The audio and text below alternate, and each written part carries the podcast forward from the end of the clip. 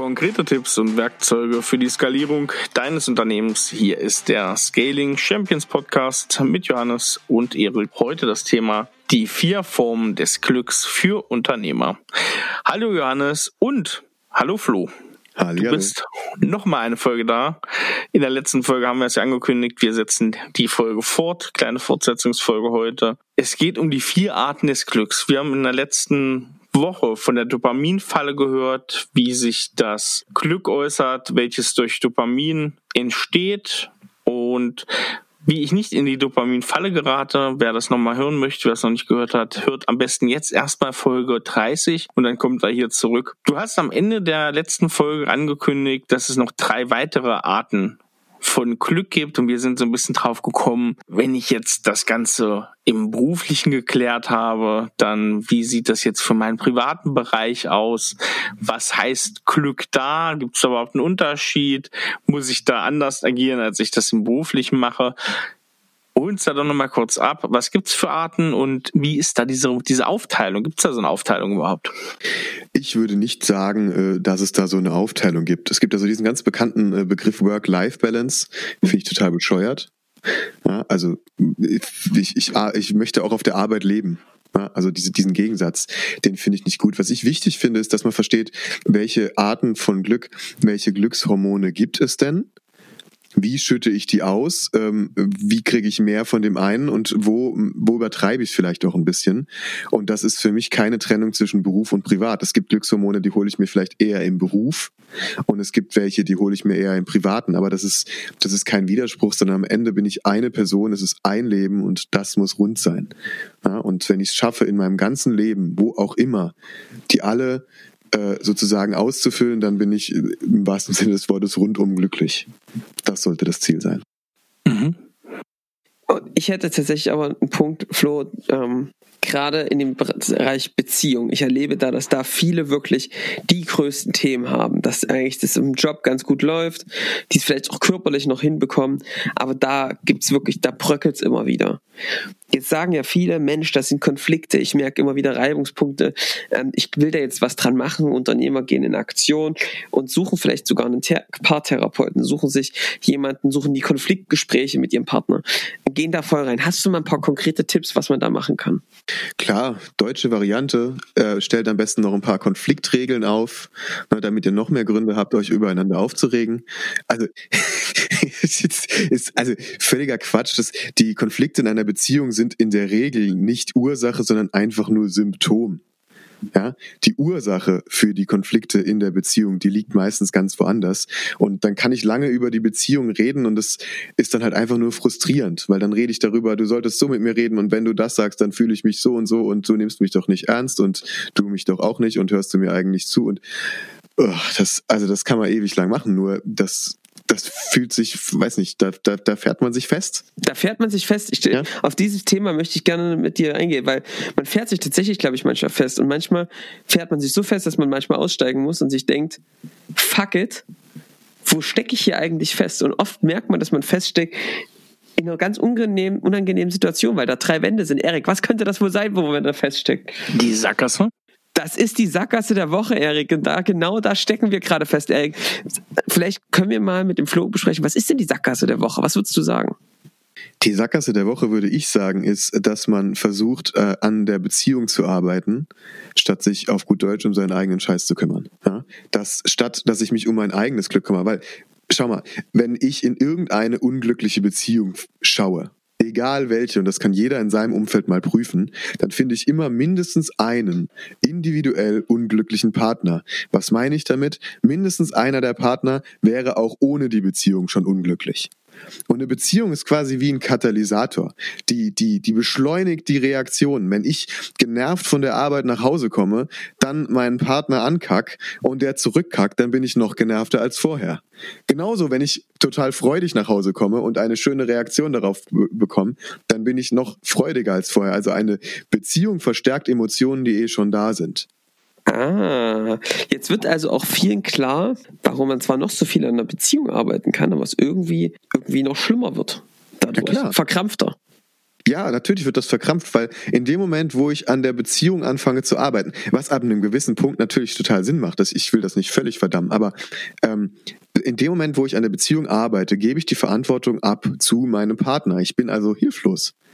Ich habe ich hab nicht mehr das Ruder selbst in der Hand, sondern ich muss jetzt darauf warten, dass mein Partner etwas macht. Ah, natürlich ist das festgefahren. Ich habe ja selbst, ich habe das Steuer selbst nicht mehr in der Hand. Ich sitze auf dem Beifahrersitz und kann hoffen, dass mein Partner dahin fährt, wo ich es gerne haben möchte. Und mal ganz ehrlich, meistens macht das dann doch nicht. Und das ist ja wieder frustrierend dann. Natürlich. Und dann ne, brüllt man vom Beifahrersitz rum. Und heult. und heult vielleicht. Also, aber besser wird es dadurch ganz sicher nicht. Also die eigene Glückseligkeit ist ähm, der Startpunkt eigentlich für eine Beziehung und das auf beider Seiten. Genau. Also natürlich kann ich das eine Zeit lang abfedern. Natürlich hat jeder mal eine Phase, wo es irgendwie gerade nicht so gut läuft. Und das sollte eine gesunde Beziehung auch aushalten. Das, die, die Message ist jetzt nicht, sobald es mal irgendwie zwei Tage schlecht läuft, äh, feuerfrei, sucht ihr den die nächste, ja. Aber ähm, eine dauerhaft glückliche und gesunde, äh, gesunde Beziehung, die basiert auf zwei individuell glücklichen Individuen. Erst wenn beide Partner mit ihrem eigenen Leben, Beziehung mal beiseite gelassen, glücklich sind, dann macht es Sinn, an der Beziehung zu arbeiten.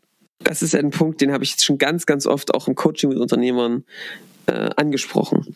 Also ich glaube, in einer Beziehung noch mehr als sonst gilt, eins plus eins ist gleich zwei. Mhm.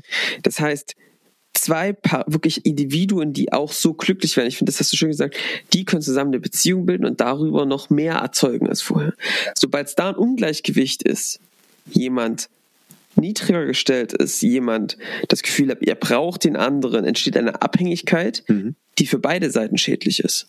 Und in den äh, vielen Beziehungen von Unternehmern ist es sogar so eine wechselseitige Abhängigkeit. Ne? Die, die, die, der eine Partner, wo vielleicht zu Hause ist, sagt, wenn, wenn der mich endlich mal ernst nehmen würde, dann wäre ich glücklich. Und der äh, Unternehmer sagt dann vielleicht, äh, wenn, wenn die endlich mal aufhören würde, immer so einen Stress zu machen und sich wegen Kleinigkeiten aufzuregen, dann wäre ich glücklich. Ja, super. Ne? Viel Spaß. Ich sehe, dass dieses Thema so anspruchsvoll und komplex ist, aber auch wichtig, dass wir da gegebenenfalls nochmal eine dritte Folge machen mit. Also können wir gerne machen. Würde ich, würde ich noch ein bisschen nach hinten schieben und dann würde ich genau jetzt zu diesem Punkt, wie werde ich denn nun? Also insgesamt als Individuum, wie werde ich glücklich? Welche Arten von Glück gibt es denn? Was kann ich nutzen, ja? Ja, äh, die erste Art hatten wir schon, das ist dann das Thema Dopamin, ne? ja. Sinn, Vision etc. Da kann man sich ja die Folge vorher dann hören, deswegen werde ich das jetzt erstmal aussparen.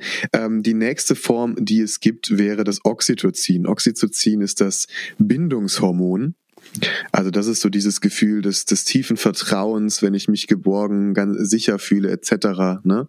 Meinen geliebten Partner im Arm halte, mein Kind vielleicht. Das, das ist diese, auch das Kuschelhormon. Das Kuschelhormon, richtig. Äh, weil das bei Körperkontakt ausgeschüttet ähm, wird. Und eine Hypothese, die man hat, ist, warum sich so Sachen wie Händeschütteln etabliert haben. Also aktuell nicht. Aktuell ja. nicht so, ja, aber äh, es hat ja doch ein paar, äh, ich glaube Jahrhunderte, vielleicht Jahrtausende gehalten, ähm, ist, weil das auch schon einen kleinen Oxytocinstoß gibt und damit sozusagen einer vertrauensvollen Beziehung hilft. Ja, also Oxytocin, genau. Kuschelhormon wird bei äh, Sex ausgeschüttet, aber selbst wenn, wenn mich die Bäckersfrau anlächelt oder ich sie anlächle und sie zurücklächelt, selbst dann konnte man schon einen kleinen Anstieg des Oxytocin-Levels nachweisen. Na, also Oxytocin ist no nötig, um in einer zumindest kleineren Gruppe zusammenzuarbeiten, um Vertrauen zu schaffen, all das. Und natürlich ist es auch in einer Beziehung wichtig. Es hat auch einen Nachteil. Es gibt Menschen, denen ist Oxytocin unglaublich wichtig die es damit quasi so ein bisschen übertreiben. Das führt dann meistens dazu, dass man um die Bindung, um die, das Vertrauen, die Nähe nicht zu verlieren, keinerlei Konflikte mehr eingeht, keine Position mehr bezieht. Auch das kenne ich von einigen Unternehmern, das würde man denen in, äh, in der Firma nie zutrauen, aber in der Beziehung zu Hause sieht das dann ganz anders aus. Die, die, die, die beziehen keine Position mehr. Die versuchen jedem Konflikt aus dem Weg zu gehen und damit, das ist wie so ein Fisch, der immer versucht, mit bloßen Händen zu fangen. Na, der Partner zu Hause greift immer fester zu.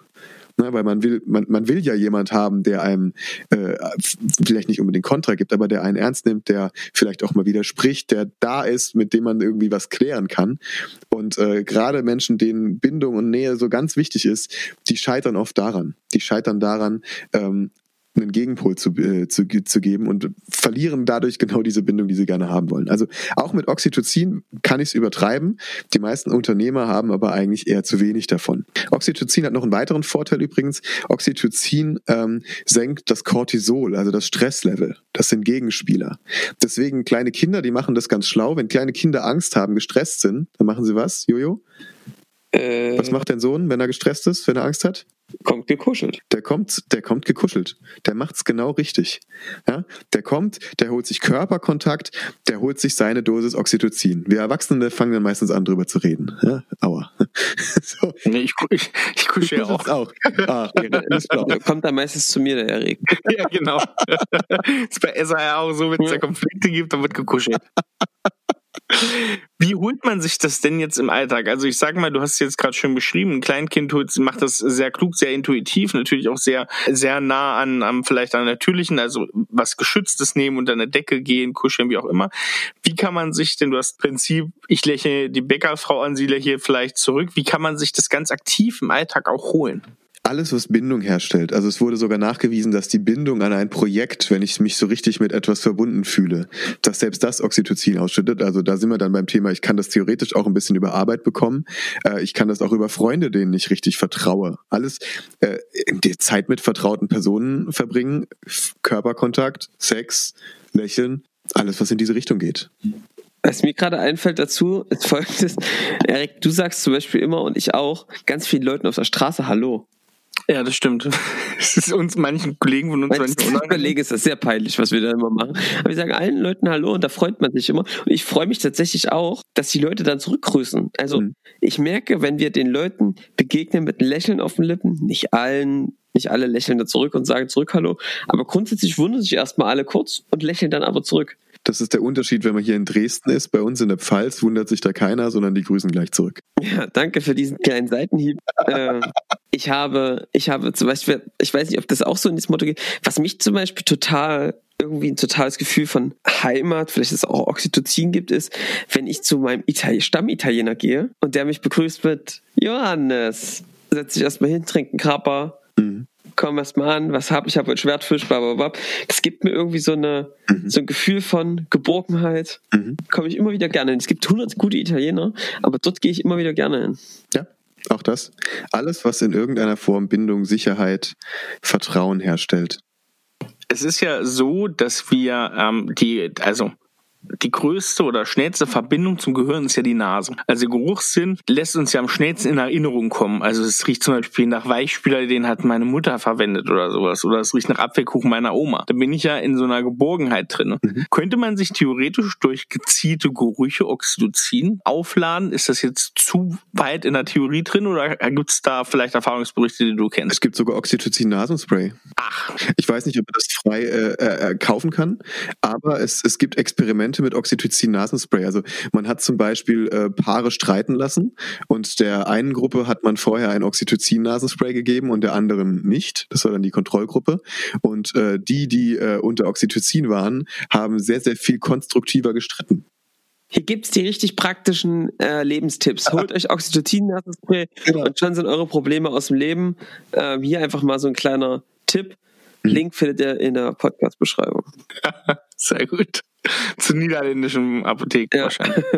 nee, also, äh, das heißt quasi aktiv die Nähe suchen. Mhm. Mir hat mal einer gesagt, Liebe ist kein Substantiv, sondern ein Verb. Mhm. Lieben ist ein Verb, du musst es tun. Richtig. Genau. Ja? Also aktiv etwas dafür zu tun, um diese auch sich da rauszukommen, vielleicht auch so aus der Dopaminsucht, einen anderen Weg glücklich zu sein. Ja, und das geht ja auch ganz einfach. Also das sind Kleinigkeiten. Wenn ich, wenn ich meine Kunden frage, was machst du denn als erstes, wenn du heimkommst?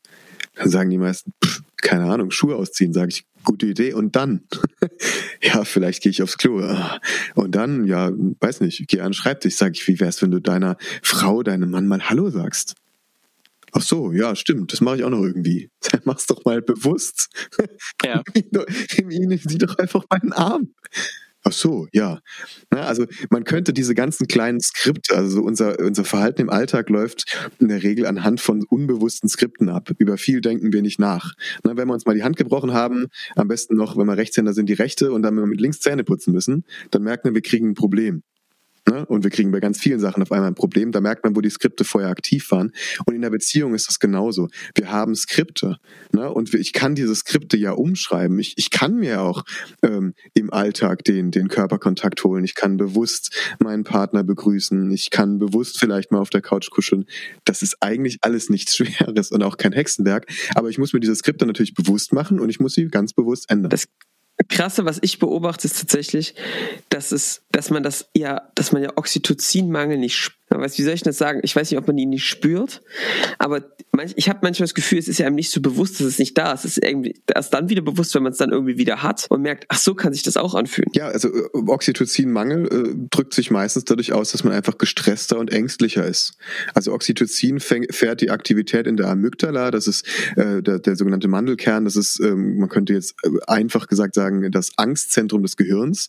Da fährt das die Aktivität runter. Das heißt, wir haben weniger Angst. So wirkt Oxytocin. Mhm. Das heißt, wenn ich ängstlich und unruhig und gestresst bin, dann ist die Wahrscheinlichkeit, dass es mir an Oxytocin fällt, relativ hoch. Also geborgen bei jemandem im Arm zu liegen und gleichzeitig äh, Angst zu haben, also wer es kann, das wird mich interessieren. Dann würde ich mal weitergehen zum nächsten Glückshormon. Ja, genau. Nächste, Florian. Nächste, nächste. Nächste wäre äh, eigentlich eine Gruppe, die endogenen Opiate. Klingt auf jeden Fall nach Erlebnis. Klingt nach Erlebnis, klingt nach Drogen. Äh, hat man auch deswegen gefunden. Also Opiate, Opium und zwar hat man untersucht, wie und wieso wirkt eigentlich Opium und hat da Rezeptoren gefunden, wo das Opium super angedockt hat. Und dann haben sich die Wissenschaftler gedacht, na ja, wahrscheinlich sind diese Rezeptoren nicht da, um für den Fall, dass man Opium entdeckt, schon mal was vorrätig zu haben. Und äh, auf der Suche, was da eigentlich dran soll, ist man eben auf die endogenen, sprich körpereigenen äh, Opiate äh, gestoßen und das sind im Endeffekt die körpereigenen Schmerzmittel. Ne? Also die wirken schmerzlindernd, die bewirken so ein Gefühl der, der, der Euphorie, ähm, der, aber auch irgendwie der Gelassenheit. Ähm, also wer mal äh, so richtig an die Grenze gegangen ist, vielleicht ein CrossFit-Workout gemacht hat oder bei mir äh, Kampfsport habe ich das regelmäßig. Ähm, aber auch wenn man mal, weiß nicht, irgendein Hackathon oder mal wirklich eine Nacht durchgearbeitet hat, irgendwann macht es irgendwie Klick und da ist so ein richtig wohliges und einfach geiles Gefühl, so als wird der Körper mal wieder resettet werden und ja, ich weiß nicht, ich, ich, ich glaube, ihr wisst, was ich meine, oder? Ja. Ich kenne das. Ähm, meine Frau ist Ärztin, auch auf der Psychiatrie passenderweise. Und wenn die Fälle von Depression beispielsweise haben, dann gibt's ja die Methodik auch über Schlafentzug, mhm. die Behandlung äh, zu machen. Und äh, ich weiß nicht, das wird glaube ich über zwei, drei Tage gemacht mit sehr wenig bis gar keinen Schlaf, Aufgaben mal. Und dann entwickeln die ja, das kennt glaube ich auch jeder, wenn er irgendwie mal auf einem Festival oder sonst was war, entwickelt man ja so eine Art High-Gefühl mhm. tatsächlich, mhm. was ja auch irgendwie dadurch ausgelöst wird, ähm, dass du diese körpereigenen Opiate irgendwie aufbaust und dadurch wirklich in, eine, in, in so einen richtig krassen Glückszustand geraten kannst, der eher, ja, fast so ein Rauschzustand tatsächlich ähnelt. Genau, das Runners High zum Beispiel wird auch genau, ja. Äh, mit, äh, also manche Forscher sagen, das sind Endokannabinoide und manche sagen, das sind Endorphine, die würden zu den endogenen Opiaten, also aber auch Endokannabinoide, das, die haben eine ähnliche Wirkung. Also äh, das Runners High hängt auch damit zusammen. Ja. Also, Wie hole ich mir das? Du hast ja eigentlich schlafen. fast gesagt. We ja. Wenig schlafen, wenig schlafen, viel Sport. Viel Sport, Rennen. Ja, also sind das so die, sind das so die Sachen Sport? Oder ein paar äh, vor die Mappe bekommen. Etwas, was mich an die Grenze bringt. Ja, okay. Um, ähm, also am einfachsten ist es über Sport. Da kann ich verschiedene Sachen machen. Manchen liegt Laufen mehr, aber da muss ich wirklich lange laufen. Was nicht heißt, dass Kurzlaufen schlecht ist, aber äh, lange, da muss ich lange laufen. Ich muss an die Grenze und darüber hinauskommen. Mein Favorite ist Kampfsport. Man kann aber auch ins CrossFit gehen. Beim Gewichtheben werden Enkephaline, das ist eine andere äh, Gruppe, äh, anderes Hormon unter den endogenen Opiaten ausgeschüttet. Also alles, was mich an eine Grenze und darüber hinaus bringt. Und das kann auch mal eine durchgearbeitete Nacht sein. Gerade viele Unternehmer kennen das. Gerade in der Anfangsphase, äh, da sind viele Nächte normalerweise durchgearbeitet. Aber rückblickend sagen die meisten, war eine echt geile Zeit. Wie lange ist das haltbar? Also wie lange lässt mich das auf so ein Niveau? Das Problem ist, das kann man natürlich auch wieder übertreiben. Ne? Also es gibt auch so richtige Opiat, äh, ich nenne es mal Junkies. Ähm, ich selber äh, habe auch dazu gezählt. Ich habe jahrelang Leistungssport gemacht auf allerhöchstem Niveau. Ich habe zweimal am Tag trainiert, zehnmal die Woche. Ähm, ich bin bis zur Europameisterschaft gefahren und ich bin jedes Mal bis an die Grenze und darüber hinaus. Und ich sage ganz ehrlich, das war ziemlich geil, aber nach fünf Jahren war ich auch platt. Also ähm, das kann man machen und äh, das immer mal wieder zu machen und immer mal wieder wirklich an die Grenze zu kommen und so dieses also mein, mein Wort dafür ist wirklich so diesen Reset zu haben, ähm, ist, ist sehr, sehr gut. Aber wenn man nur noch das macht, dann brennt man halt irgendwann, irgendwann einfach aus. Es kostet mhm. einfach Energie. Okay. Sehr gut. Lass uns mal weitergehen. Was gibt's noch? Ja, äh, viertens und, und letztens wäre das Serotonin. Das wäre so ein bisschen dieser Stolz, die, die Gelassenheit. Und Serotonin ist so ein bisschen dieses, dieses Statushormon. Also was ist, wenn ich an meinem Geburtstag im Mittelpunkt stehe, alle mir gratulieren, mich feiern und dieses wohlige Gefühl der, der Zufriedenheit, der Gelassenheit, das ist Serotonin meiner Meinung nach ist das auch der Grund, warum wir überhaupt Geburtstag feiern. Wir geben, ähm, wir geben jedem äh, in unserem Umfeld mal das Gefühl, wie es ist, einen, einen hohen Status zu haben und, und eben Serotonin zu fühlen. Das wäre das. Die, die vierte Variante äh, kann ich auch über Sonnenlicht ähm, bekommen. Also Sonnenlicht steigert den Serotoninwert. Gesunde Ernährung, was auch äh, funktioniert, zumindest kurzfristig, sind kohlenhydratreiche Lebensmittel. Je schnellere Kohlenhydrate, desto besser. Also zum Beispiel Süßigkeiten oder so eine Pizza. Nehmen wir mal Pizza als Beispiel. Eine fette Pizza gibt irgendwie ein anderes Gefühl als so ein Steak mit Salat. Warum? Weil die durch den schnellen Anstieg ähm, des, des, des Blutzuckers werden die Aminosäuren, die in, im, im Blut sind, in die Muskelzellen eingelagert, bis auf eine Aminosäure, nämlich das L-Tryptophan. Das kann die Blut-Hirn-Schranke ähm, überwinden und landet im Hirn und da wird es zu Serotonin umgewandelt. Das heißt, die relative Konzentration von äh, Tryptophan und damit Serotonin steigt das heißt, und deswegen fühlt sich, fühlen sich so, so, so Pizza, Süßigkeiten etc. Deswegen geben die so ein gutes, befriedigendes Gefühl, ne, wegen dem Serotonin. Am gesündesten hole ich es mir aber über Status. Okay. Was für ein Status? Externer, interner? In erster Linie externer Status zumindest. Den inneren Status kann man natürlich äh, schlechter jetzt irgendwie mit Studien äh, messen. Deswegen äh, gibt es die Studien, die dazu sind, beziehen sich auf den äußeren Status. Man hat festgestellt, dass Führungskräfte, je höher sie in der Hierarchie sind, desto höher ist ihr Serotonin-Level und desto niedriger ihr Cortisol-Level. Also auch da ist eine Kopplung. Die Kopplung ist einmal von Cortisol zu Oxytocin, aber auch zu Serotonin. Und das hat man auch mal wirklich getestet mit Rekruten und Offizieren. Man hat jeweils den Serotoninspiegel gemessen und hat dann die Rollen getauscht. Nach zwei Wochen ähm, hatte sich auch der Serotoninspiegel getauscht. Bei Affen ist man sogar noch weiter gegangen. Da hat man ähm, dem Alpha einen Serotonin-Blocker gegeben und einem anderen Männchen äh, das Serotoninlevel künstlich erhöht. Und nach irgendwie ein paar Tagen gab es einen neuen Alpha, nämlich den gedopten quasi. Also Serotonin hängt wechselseitig mit dem Status in einer Hierarchie zusammen. Und Serotonin ist auch der Grund, warum wir überhaupt nach Status streben. Jeder träumt von einem Beruf mit hohem Status, von Raumfahrer oder Rockstar oder vielleicht Polizist, was auch immer.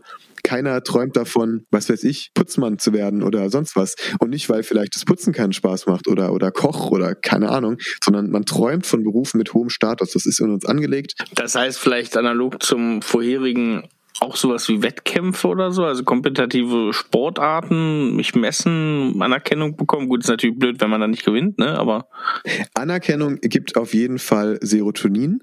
Am gesündesten bekomme ich es, indem ich wirklich irgendwo Leistung bringe und in einer Hierarchie hoch bin. Und das kann auch ein Ehrenamt irgendwo sein. Das muss ja nicht immer nur der Job sein. Ich glaube, bei Unternehmen ah, ja. mhm. ist das das kleinere Problem, wenn wir mal ehrlich sind, weil der Unternehmer steht in der Regel an der Spitze der Hierarchie. Der kriegt sein Serotonin normalerweise ähm, allein durch seine Stellung im Unternehmen. Was meistens kontraproduktiv ist. Und das ist besonders in der heutigen Zeit. Es gibt so, ich sag mal, ich nenne das immer die Ersatzhandlungen des Serotonins. Eine habe ich schon genannt, das ist so Süßigkeiten und Kohlenhydrate und so weiter in sich reinstopfen, um sich einen kurzfristigen Serotoninanstieg zu holen. Eine weitere wäre Social Media.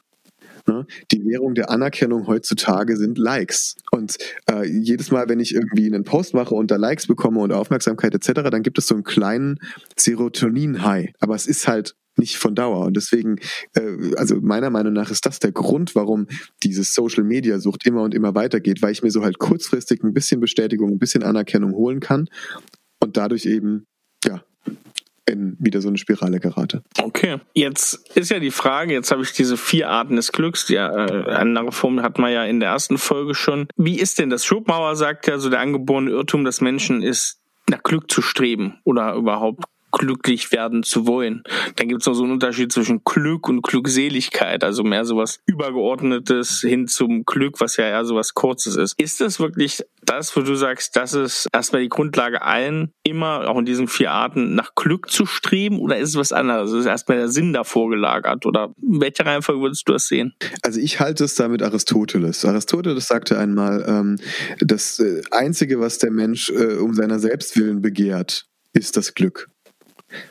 Ja, Macht, Geld, was auch immer, begehren wir nur, weil wir glauben, dass es uns glücklich macht. Ein Freund von mir hat mal gesagt, keine Sau will den Porsche. Du willst das Gefühl, von dem du glaubst, dass der Porsche es dir gibt. Ist was Wahres dran, ja? Das denke ich auch, dass was Wahres dran ist. Also ich glaube, dass wenn wir das Gefühl von Sinn haben, dann, dann, dann löst das in uns Glückshormone aus. Jetzt kann man sagen, du willst den Sinn oder man kann sagen, du willst die Glückshormone. Das ist ein bisschen wie die Huhn- oder Ei-Frage in meinen Augen. Ähm, und äh, mein Ansatz ist eben der zu sagen, na ja, im Körper passiert das mit den Glückshormonen und wenn ich das besser verstehe, dann kann ich das auch ganz gezielt auslösen und dann werde ich sowieso zur Sinnfrage kommen. Na, da bin ich dann nämlich wieder beim Thema Dopamin. Mhm. Meiner Meinung nach ist das die Huhn- oder Ei-Frage. Wo ich anfange, ist im Endeffekt egal. Aber bei vielen Unternehmern wird wahrscheinlich das Muster sein, Dopamin wird da sein, Serotonin wird da sein, Oxytocin und die endogenen Opiate, das sind die Dinge, wo man konkret ansetzen sollte. Serotonin ist äh, oft auch gar nicht so viel da, weil ähm, die meisten äh, Beziehungen, die Unternehmer auf der Arbeit haben, oft nicht von viel Anerkennung geprägt sind, weil sie eben im Dopaminmuster drin sind, weil sie ständig gestresst sind, weil sie hinterherhängen, weil die Leute unzufrieden sind, weil die Mitarbeiter schon wieder auf eine Entscheidung warten müssen, etc. Also die bekommen oft trotz ihres hohen Status nicht allzu viel Anerkennung. Also oft ist sogar Serotonin auch noch ein Mangel, weil sie aber eher als Resultat aus dem Dopaminmuster. Ja. Sehr spannend. Also, Florian, mega interessant. Ich hoffe, ihr könnt euch da richtig viel rausziehen. Für mich auch ein total neuer Einblick mal in diese Welt des Glücks und wie man sich das Ganze schaffen kann, auch von einer wissenschaftlichen Seite her mal betrachtet. Riesen Dank für deine Ausführungen, Florian. Das war sehr, sehr spannend. Danke euch. Also auf jeden Fall, ich glaube, es waren auch vor allem ein paar praktische Sachen dabei. Ja. Ähm, die das Thema mit der Beziehung, das werden wir nochmal angehen, glaube ich, weil ich glaube, das ist eine Baustelle, an der viele arbeiten. Ich glaube, da können wir nochmal ein paar ganz konkrete Dinge mitgeben, die man an sich und an dem Konstrukt Beziehungen verändern und verbessern kann. Gerne. Erik, was mich äh, interessiert, ist natürlich, was, was macht eigentlich die Kocherei? Wir haben lange nicht mehr über Kochen geredet. Flo, was kochst du denn eigentlich gerne so? Ich bin mehr der funktionale Kocher. Also heißt? Erik, pass auf, du musst dir vorstellen, wir saßen vorhin bei mir auf dem Balkon und Flo erzählt ja, weißt du, wie er so kocht? Der sagt, es braucht eine Eiweißquelle, Kohlenhydrate und Ballaststoffe. So. Okay, der typische Sportler. Und das ja. sollte möglichst nicht länger als fünf Minuten dauern. Das habe ich auch noch dazu gesagt. genau. Also Genuss, Genuss ist da nicht viel. Äh, doch, also ähm, es, es dauert bei mir so drei, wenn ich drei Tage alleine und auch ohne Freundin bin, fange ich am dritten Tag an zu kochen. Aha. Die, die, ersten zwei Tage mache ich immer die gleichen Sachen, die so eben in fünf Minuten erledigt sind und gut ist. Und äh, am dritten Tag fangen sie mich dann selber an zu nerven. Vorher nicht. Also äh, ich kann Essen sehr, sehr gut genießen. Dann kann ich aber auch essen gehen. Aber es hat auch den funktionalen Aspekt durchaus. Okay. Jetzt wäre die Frage, was kochst, was isst du denn gerne? Was ist denn so dein Lieblingsgericht? Mein Lieblingsgericht im Moment ist ganz einfach ein bisschen angebratener Reis mit vielleicht klein bisschen Speck, Zwiebeln, Feta, paar Eier vielleicht rein, Tomaten, was ich sonst so alles finde. Von allem was dabei. Das heißt, das gibt es immer mal abends früh. Das gibt es auch zum Frühstück, wobei mein Frühstück meistens so zwischen 11 und 1 ist. Also Genau, äh, wie bei uns. Eher später. Intervallfasten, ja. Genau, meistens schon. Hm. Es ist ein riesiger Trend, oder? Zurzeit? Das ist ein riesiger Trend. Ich habe da über, über GSP, George St. Pierre, den, den ehemaligen UFC-Champion von gehört. Und als der mir erzählt hat, er kann, hat um 4 Uhr nachmittags noch nichts gegessen und geht jetzt trainieren, habe ich gedacht, also wenn der das kann, ja, als, als Leistungssportler, dann müsste ich das doch auch hinbekommen. Und dann habe ich das mal ausprobiert. Die ersten drei Tage waren echt beschissen, aber dann war es geil. Und äh, seitdem mache ich es fast jedes Mal so. Ich habe das Gefühl, ich bin gerade morgens viel, viel wacher, viel fitter, viel leistungsfähiger und es tut mir einfach gut. Ich habe jetzt möchte ein Rezept mit euch teilen, was äh, wir vorhin gegessen haben mm. und was Flo offensichtlich gut geschmeckt hat. Ich habe eine Sushi Bowl gemacht, weil es eher eine Rice Bowl ist mit so ein bisschen Gemüse. Ich gebe euch mal, ihr könnt das flexibel gestalten, was da reinkommt. Ich gebe jetzt mal ein Grundrezept mit. Ist relativ einfach. Man kocht Reis, natürlich mit der Quellreismethode, bin ich ein großer Freund davon. Ähm, und dann nimmt man, was tue ich da rein? Also Gurken, äh, in Streifen geschnitten, Möhren, Frühlingszwiebeln, Salat, Sojakerne, was gab's noch? Zuckerschoten, Avocado, bisschen Tomaten, frischen Lachs obendrauf, Sesam angebraten obendrauf, Erdnüsse rein. Und dann gibt's noch zwei Zutaten, die wichtig sind. Ich mache dann immer eine Soße aus Limetten, Fischsoße, Sojasauce, Zucker.